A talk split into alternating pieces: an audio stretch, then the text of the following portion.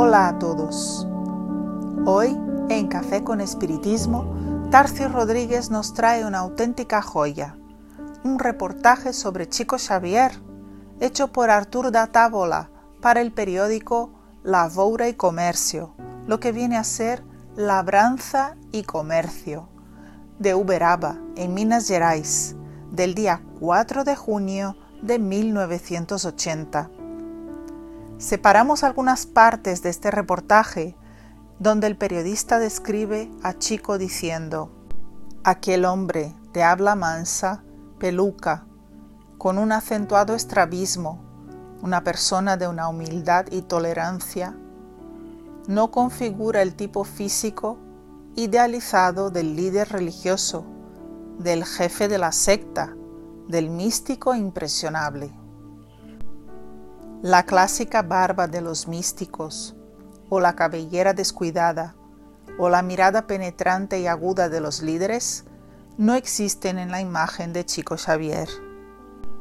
Y sin embargo, emerge de su figura una de las más poderosas fuerzas de identificación de la vida brasileña. Él es una especie de líder desvalido de los desvalidos, de los carentes, de los sufrientes, de los no omnipotentes, de los despretenciosos, de los modestos, de los dispuestos a perder para ganar.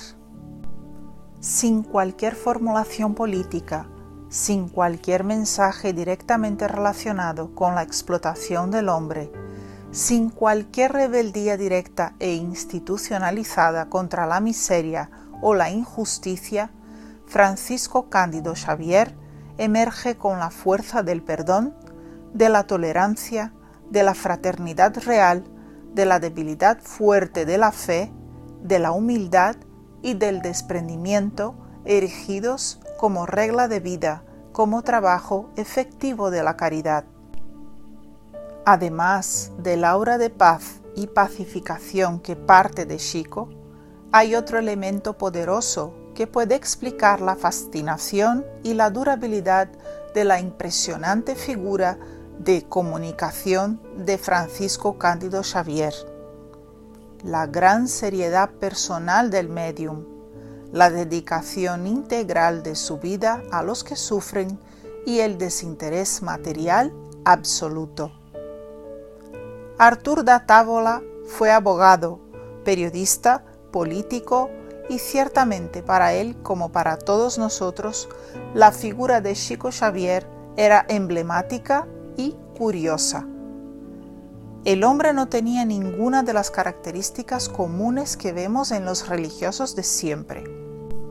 Sin ostentaciones, sin grandes artificios de oratoria, pero tan grande era su corazón que todos querían recibir un poco de su bondad es fácil reconocer en Chico los dictámenes de Jesús cuando decía que por los frutos se reconoce el árbol.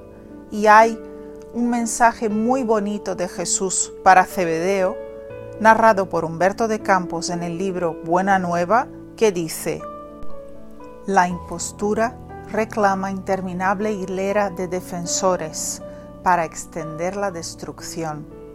Entre tanto, Basta un nombre bueno para enseñar la verdad de Dios y exaltar sus glorias eternas, consolando a la infinita legión de sus hijos. ¿Quién será el mayor delante de Dios? La multitud que se congrega para elevar el trono, la tiranía, aplastando a los pequeños, o un nombre solo y bien intencionado. Tenemos inmensa gratitud por la buena voluntad de Chico Xavier, que siempre nos inspira a la superación de las dificultades.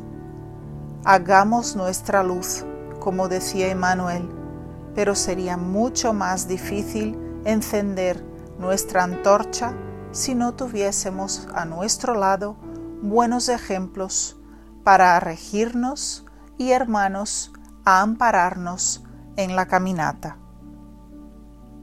Que Jesús nos bendiga a todos y hasta el próximo episodio de Café con Espiritismo.